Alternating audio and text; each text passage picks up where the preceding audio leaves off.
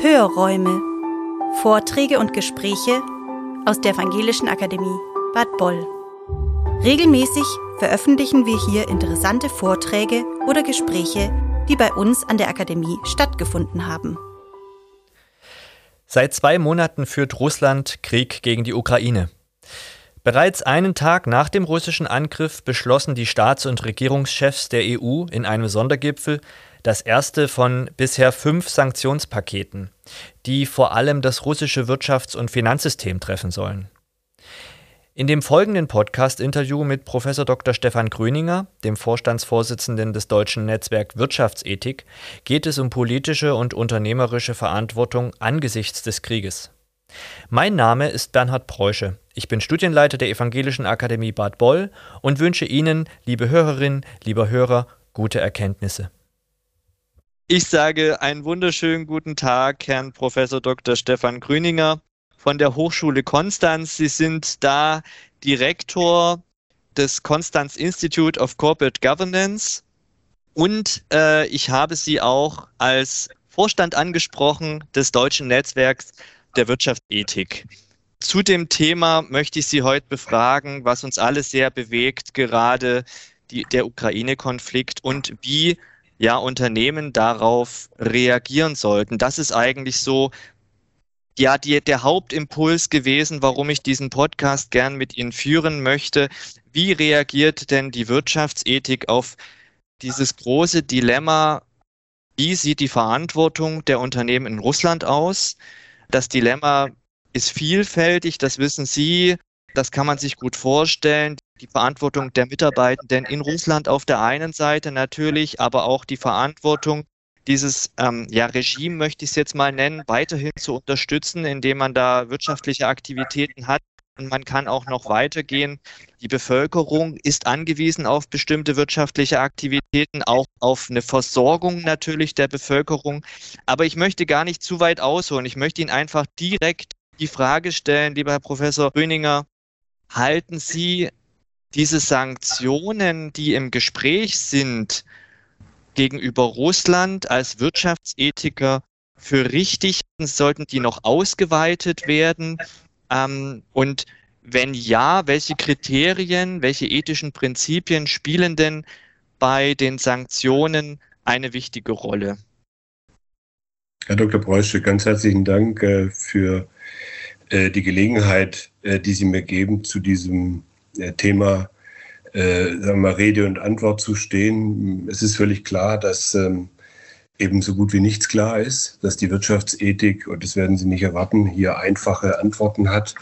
Ähm, Sie haben es angesprochen, ich stehe vor einem Netzwerk Wirtschaftsethik, in dem unter anderem eben auch äh, Wissenschaftler äh, sich organisieren seit vielen, vielen Jahren und ähm, äh, wenn Sie bereits nur einen Blick auf unsere Homepage werfen, wir haben da organisiert einen äh, Diskurs über dieses äh, Thema, werden Sie feststellen, dass es sehr dann mal verschiedene Vorstellungen und Meinungen zu diesem Thema gibt. Ich bin dort Vereinsvorstand, ähm, repräsentiere aber sozusagen jetzt nicht die gebündelte Meinung dieses Netzwerks Wirtschaftsethik, sondern ganz im Gegenteil. Wir sind eine Dialogplattform, die diesen Diskurs organisiert und äh, der kann eben auch beinhalten, dass es sehr unterschiedliche Meinungen zu so einem äh, Thema geben kann. Sicherlich sind wir alle vereint, wie äh, sozusagen ein Gutteil dieser Welt, äh, im Entsetzen über diesen fürchterlichen Angriffskrieg, den Russland gegen sein Nachbarland, äh, die Ukraine, äh, führt.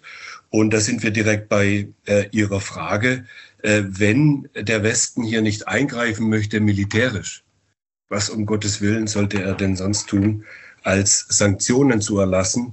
Äh, das wohl, weil Sie gesagt haben, Gespräch, äh, die Sanktionen wären im Gespräch, das wohl schärfste Sanktionsregime, das wir jemals kennengelernt haben, ist ja ausgesprochen worden, nicht zuletzt jetzt auch aufgrund des fünften Sanktionspaketes, das nun wirklich sehr weite Teile der Wirtschaft eben auch ähm, betrifft. Güter, die hier nicht mehr geliefert werden können. Wir reden sowieso schon lange natürlich nicht, dass wir irgendwelche Waffenlieferungen nach Russland liefern können, äh, machen können. Ähm, aber wir reden auch äh, nicht mehr über Hochtechnologien nur, sondern bereits über Luxusgüter, über Maschinen, äh, über Werkzeuge und ich weiß nicht was, was man gegebenenfalls alles noch verwenden könnte, äh, um diesen äh, Krieg fortzusetzen. Man möchte auch Personen treffen, deswegen diese Luxusgüter natürlich, die hier ähm, äh, von den Sanktionen direkt betroffen sind. Und ähm, es ist sehr richtig, ähm, Herr Dr. Preusche, dass wir hier uns klar darüber sind, dass der größte Hebel natürlich nicht durch die Unternehmen hier erfolgt, sondern äh, es gilt natürlich an der Stelle jetzt äh, der Primat staatlichen Handelns und ähm, alles, äh, von dem wir ausgehen, dass es den Krieg verlängern könnte, ähm, de, de, dem russischen äh, Regime helfen könnte, den Krieg weiter zu betreiben, äh, muss natürlich seitens des Staates genau angeguckt werden und gegebenenfalls geprüft werden, dass hier Sanktionen auch ähm, erfolgen. Aus wirtschaftsethischer Sicht müssen wir natürlich hier immer auch betrachten, sind Sanktionen ein wirksames Mittel, äh, um die kriegerischen Handlungen äh, schnell zu beenden oder zumindest mittelfristig zu beenden. Und da haben wir, glaube ich, insbesondere deswegen, weil wir leider Gottes fürchten müssen, dass dieser Krieg auch länger dauern könnte, glaube ich, sehr gute Argumente, dass so ein hartes Sanktionsregime dann über die Zeit doch Wirkung entfaltet. Es wird ja oft gesagt, Sanktionen bringen nichts und dann wird auf äh, Kuba verwiesen und äh, meinetwegen auch auf die bisherigen Russland-Sanktionen, äh, auf den Iran. Und äh, man muss natürlich konstatieren, dass wichtig ist, äh, dass es nicht dazu führt, dass sozusagen hauptsächlich dann die Bevölkerung leidet äh, und das Regime sogar gefestigt wird, ähm, dadurch, dass gegebenenfalls das leidende Volk dann eben den äh, eigentlichen Aggressor äh, in denen sieht, die die Sanktionen erlassen und deswegen man sozusagen das eigene Regime noch mehr unterstützt. Das wäre natürlich kontraproduktiv, aber niemand weiß so genau, wie es wirkt. Und wir hatten natürlich so ein hartes Sanktionsregime, so ein umfassendes Sanktionsregime noch nicht. Und wenn Sie die Aussagen der letzten Tage etwa von der Notenbankchefin Russlands oder auch dem Oberbürgermeister, glaube ich, äh, äh, äh, Moskaus betrachten, der mit vielen hunderttausend Arbeitslosen rechnet und äh, die Notenbankchefin dringend anempfiehlt, neue Geschäftsmodelle zu entwickeln, weil man das so auf Dauer nicht durchhalten könnte, dann könnte es sehr wohl sein, dass die Sanktionen eben etwas bewirken. Das glaube ich äh, jedenfalls. Aber Sie haben gefragt nach den Kriterien, ethischen Prinzipien, die hier gelten sollen. Ähm, das ist eben, sagen wir mal, mit Blick auf äh, die äh, Nützlichkeit dieser Sanktionen, den Nutzen, den sie stiften, nämlich diesen Krieg äh, einzudämmen oder hoffentlich bald zu beenden. Äh, das wäre natürlich ein, ein, wesentliches Prinzip und so wenig Schaden wie möglich anzurichten ähm, bei der äh, Bevölkerung Russlands in dem Sinne, dass es hier oh, nicht zu Einschränkungen im humanitären Bereich, im medizinischen Bereich, äh, der Nahrungsmittelgrundversorgung und so weiter kommen sollte und hier nicht sozusagen auch noch Leid äh, erzeugt wird. Aber natürlich die Sanktionen die Bevölkerung doch so weit treffen sollen, dass sie merken, äh, dass gegebenenfalls äh, ihr Regime ja gerade auf dem falschen Pfad äh, unterwegs ist. Denn die Vorstellung, äh, davon, das ist jetzt ein bisschen abseits der wirtschaftsethischen Fragestellung, dass wir es hier allein mit Putins Krieg, wie das so schön heißt, zu tun haben. Ich glaube, das ist nicht ganz realistisch, äh, auch was ich höre seitens der Unternehmen, äh, wie die Dinge wahrgenommen werden äh, aus ihren sozusagen eigenen Vertretungen in Russland. Ja, also vielen Dank. Sie haben es ja auch schon nochmal angesprochen. Ähm, es kann nicht nur um eine äh, Unternehmensverantwortung gehen, sondern in allererster Linie geht es natürlich auch um eine, um eine staatliche Verantwortung, vielleicht um, auch um die Verantwortung der Staatengemeinschaft letztlich. Ja, also das wird ja immer wieder betont, dass es darum geht, wir äh, müssen zusammenhalten als Staaten, nur gemeinschaftliche Sanktionen wirken auch. Wenn wir jetzt aber auf Deutschland schauen, Herr Habeck hat es ja auch immer wieder angekündigt, das eigentliche Dilemma der Sanktionen, gerade jetzt, wenn es um ein Gas- oder Energieembargo gehen würde, besteht ja darin, dass man nicht nur Schaden auf russischer Seite sozusagen ganz bewusst ja in Kauf nehmen möchte, sondern auf der anderen Seite ja auch eben diesen Schaden, den wir in Deutschland, die wir sehr abhängig sind, immer noch von russischem Gas beispielsweise, auch hinnehmen müssten. Ähm, wie stehen Sie denn zu diesem Dilemma? Also wie würden Sie das bewerten wollen? Mein erstes Problem dabei ist natürlich, dass ich nicht viel mehr sagen kann als das, was mir aufgrund äh, sozusagen der Medien und äh, da insbesondere von Fachkollegen, aber auch von politischer Seite zugetragen wird. Ich bin kein Experte für Energiepolitik und Energiewirtschaft, sodass ich Ihnen nicht sagen kann, wie abhängig wir in, äh, in Tat und Wahrheit sind. Also ich bin hier auch einfach auf Informationen Dritter angewiesen. Mhm. das mal vorausgeschickt, weil es, glaube ich, sehr wichtig ist, immer äh, dann am Ende des Tages auch in den Details zu sein. Wenn wir davon ausgehen, dass Herr Habeck, und ich glaube, das dürfen wir, nicht gerade ein Anhänger fossiler Brennstoffe ist, und in seiner Analyse letztlich herauskommt, das können wir so nicht tun, ähm, dann würde ich dem mal Glauben schenken wollen. Und ähm, das bedeutet, dass wir natürlich Sanktionen, das ist jetzt äh, sozusagen auch eine allgemeine, äh, sagen wir mal, Weisheit, äh, die ich hier verbreite, äh, Sanktionen so beschaffen sein müssen, dass wir natürlich dem Aggressor schaden, mehr schaden als uns selbst. Mhm. Äh, und ich glaube, diese Maßgabe muss gelten, dass wir alles dafür tun, um uns unabhängiger zu machen, denn in Tat und Wahrheit äh, ist das Problem ja in den letzten Jahren und Jahrzehnten entstanden, äh, dass wir jetzt irgendwie versuchen müssen zu korrigieren, ähm, dass man so lange nicht gesehen hat, dass eine solche Abhängigkeit existiert und gleichzeitig ähm, Russland viele Kriege geführt hat in der Vergangenheit, ähm, man also annehmen musste zumindest, äh, dass es auch weitergehen könnte mit diesen kriegerischen Auseinandersetzungen, ähm, dann ist es natürlich schon ja, fahrlässig, äh, sich auf so eine Abhängigkeit eingelassen zu haben. Aber das ist die Rückschau. Das ändert jetzt eben für die politisch Verantwortlichen erstmal gar nichts. Äh, sie müssen damit umgehen. Und insofern würde ich sagen, ähm, dass die Maßgabe, ähm, dass wir so viel wie möglich an der Stelle tun müssen, dann ist das ist der Haupthebel. Der Haupthebel äh, sind nicht irgendwelche Konsumgüter, die in Regalen in Russland liegen. Man könnte manchmal den Eindruck bekommen, wenn man Social Media beobachtet, dass das, das Haupt, der Haupthebel wäre. Der Haupthebel sind natürlich diese Einnahmen, äh, dieses russische System äh, stabilisieren.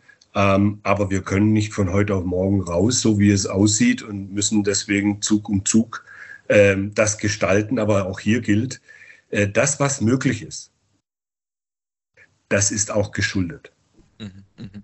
Also könnte man aber trotzdem sagen, so wie Sie es jetzt beschrieben haben, klingt es für mich so ein bisschen, die jetzige Regierung ähm, springt so ein bisschen in die Verantwortung, das, was in den letzten Jahren versäumt wurde. Also auch wenn das natürlich jetzt nicht weiterhilft, aber jetzt rein verantwortungsethisch gesehen, ist es ja schon so. Man hätte die letzten Jahre ja schauen können, ähm, Russland ist Aggressor nicht nur jetzt gegenüber der Ukraine, sondern wie Sie es formuliert haben. Ja, es sind auch viele andere Kriege geführt worden Seit oder werden ja immer noch. 1999. Genau. Äh, und, äh, und, und jetzt sozusagen ähm, ist so ein Aufschrei, so ein, so ein, so ein, so ein Aufschrei, der durch ganz Europa geht, ja. Ähm, und man nimmt jetzt auch auf deutscher Seite sozusagen eine Verantwortung wahr, die ähm, letztlich aber auf eine Vergangenheit zurückblickt, ja. Ja, ich möchte mich nicht zu sehr in dieses politische Terrain jetzt begeben, aber es ist ja nicht nur Deutschland, das so abhängig ist äh, von, es, äh, von, äh, von Energieimporten aus Russland. Es sind auch andere Länder und die verhalten sich, glaube ich, ähnlich wenn ich das nicht ganz falsch beobachte. Äh, und äh, dass es von vielen ähm, äh, anderen, insbesondere direkt betroffen, als Rumgeeiere äh, gesehen wird, da habe ich vollstes Verständnis, um das klar zu sagen. Äh, die müssen, die Vertreter der Ukraine müssen alles dafür tun, äh, um ihr Land zu schützen. Und das heißt natürlich auch die Forderung, dass sie ein sofortiger äh, äh, sofortiges Energieembargo stattfindet. Da haben die mein vollstes Verständnis, um hier an der Stelle nicht missverstanden zu werden. Aber ähm, ich möchte es doch ein bisschen sozusagen eingehegt wissen, äh, weil ich eben in dieser politischen Sphäre äh, eigentlich nicht unterwegs bin. Meine Themen sind insbesondere Compliance, Korruptionsprävention, Kartellrechtsabsprachen und so weiter. Aber äh, ich bin eben gerne bereit, auch mal zu so einem Thema äh, Stellung zu nehmen, weil ja die Unternehmen, da kommen wir vielleicht noch drauf, mhm. auch jetzt in direkter Weise betroffen sind und äh, ihre Verantwortung äh, mit in den Mittelpunkt auch gerückt wird, äh, um diesen äh, Feldzug ähm, äh, der, der Russen gegen die Ukraine zu beenden. Genau, also dann lassen Sie uns doch ruhig mal zu diesen, äh, zu diesen unternehmerischen Fragestellungen kommen. Viele internationale Unternehmen ziehen sich aus Russland ja zurück. IKEA, Apple, Volkswagen hätten wir. Einige aber setzen die Geschäfte fort. Also es wird immer wieder von Nestle, von Subway, Metro sind so Beispiele, die genannt werden. Teilweise verweisen diese Unternehmen ja auf ihre Verantwortung, zum Beispiel für Mitarbeitende oder auch für die russische Bevölkerung. Die Versorgung, ich hatte es ganz am Anfang ja schon angesprochen, äh, spielt da auch eine Rolle. Ganz konkret gefragt, welche Schritte sollten denn, wenn man Sie fragen würde, internationale Unternehmen ähm, in Bezug auf ihre Russland-Geschäfte einleiten?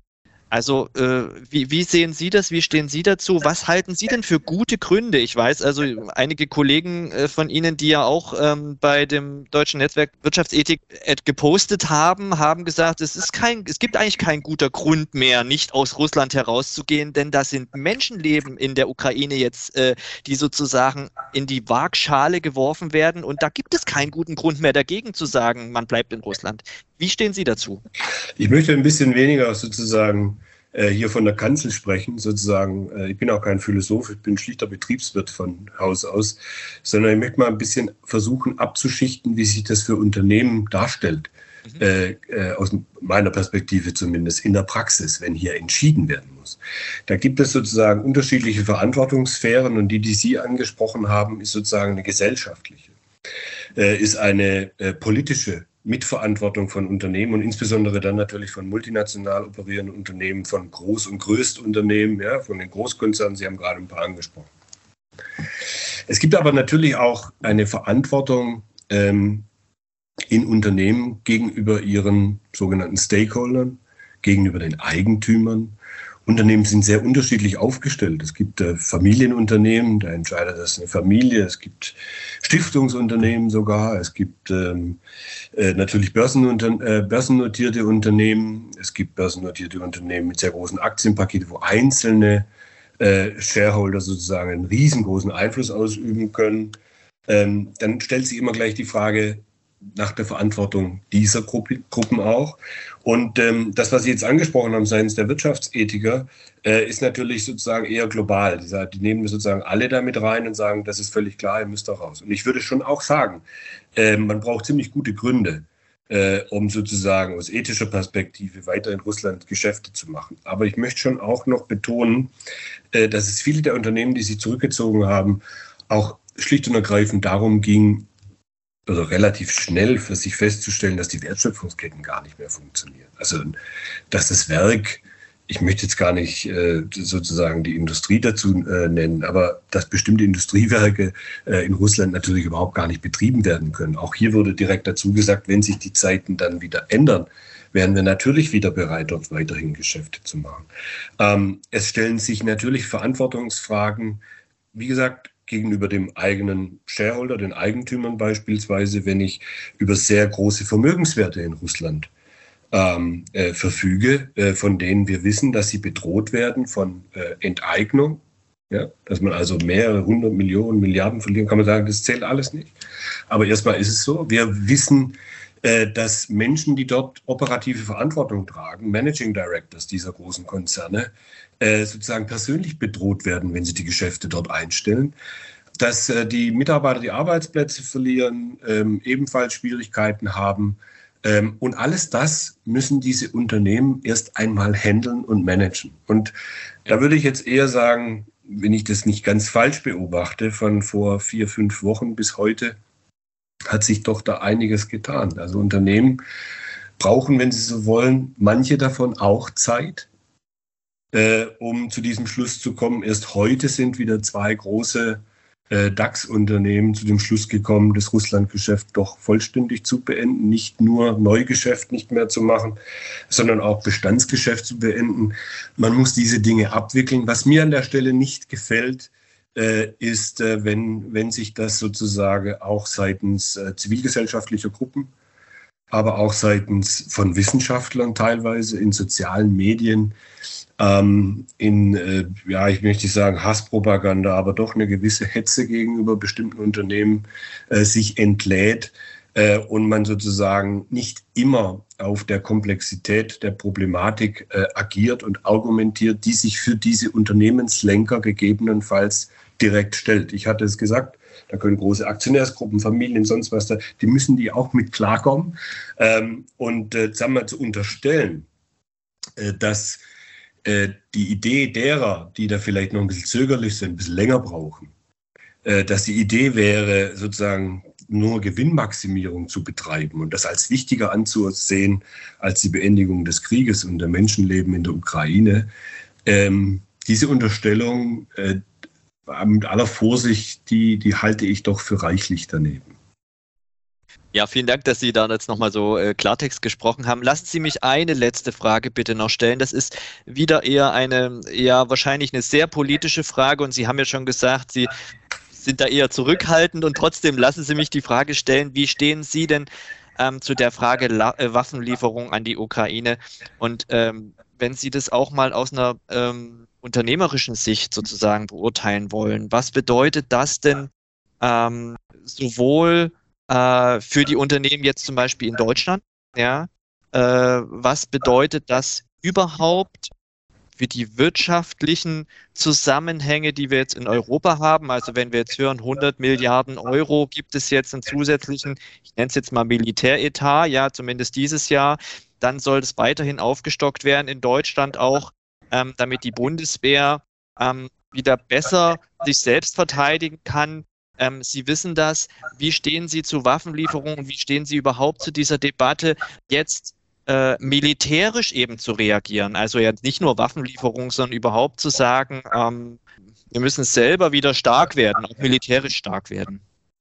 Auch da muss ich wieder äh, tatsächlich sagen, dass ich zunächst mal als Bürger äh, mhm. dieses Landes äh, nur antworten äh, kann weil ich keine Expertise habe äh, in diesen Fragestellungen, wie wir wirklich in Tat und Wahrheit den Frieden sichern. Das ist, ich habe da eine Meinung dazu natürlich und äh, ich kann auch ein bisschen was dazu sagen, aber Nichtsdestoweniger bin ich persönlich der Meinung, äh, dass die beste Friedenspolitik ist, dass man sehr wohl verteidigungsfähig ist und zwar so weit, natürlich auch als Bündnis der Europäischen Union, dass gegebenenfalls die andere Seite erst gar nicht das in Erwägung ziehen wollte, äh, das mal auszuprobieren. Trotzdem ist alles dafür zu tun, den Frieden zu wahren. Und da gibt, sind wir eben bei dem Streit. Da gibt es natürlich auch Menschen, die sagen, äh, wenn du in Rüstung investierst, wird sie irgendwann genutzt.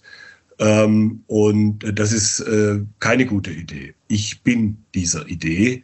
Äh, dass man verteidigungsfähig sein und aus dieser starken Position Friedenspolitik betreiben muss. Und äh, insofern ähm, halte ich diesen Schwenk, den wir vor mehreren Wochen im Deutschen Bundestag von unserem Kanzler gehört haben, für richtig, dass wir in die Verteidigungsfähigkeit äh, investieren. Äh, nichtsdestoweniger ähm, gibt es einen zweiten Teil Ihrer Frage, der ja wirklich davon losgelöst zu sehen ist, die Export- die Waffenexporte in die Ukraine derzeit. Äh, auch das äh, ist mit dieser viel zitierten Zeitenwende natürlich verbunden und hochgradig sozusagen problematisch auch, natürlich. Da gibt es überhaupt gar keine Bereiche, in denen man sich sozusagen in der Weise festlegen kann, dass man immer schon auf der, also sicher ist, dass man auf der richtigen Seite wäre, weil man einfach, das ist das Problem, ähm, nicht weiß, welche Folgen diese Entscheidungen und Handlungen tatsächlich haben. Ähm, Sie haben vorhin einen Kollegen angesprochen, der eben äh, beispielsweise dafür argumentiert hat, zumindest doch auch mit zu bedenken, dass eine solche Aufrüstung auch einen Krieg verlängern könnte, zu mehr Opfern führen könnte äh, und am Ende noch mehr Leid äh, sozusagen ins ins, äh, insgesamt zeigt äh, und ähm, wir am Ende doch keine bessere politische Lösung haben. Also das zumindest mitzubedenken, das halte ich für legitim. Nichtsdestoweniger, ähm, die Ukraine wird angegriffen.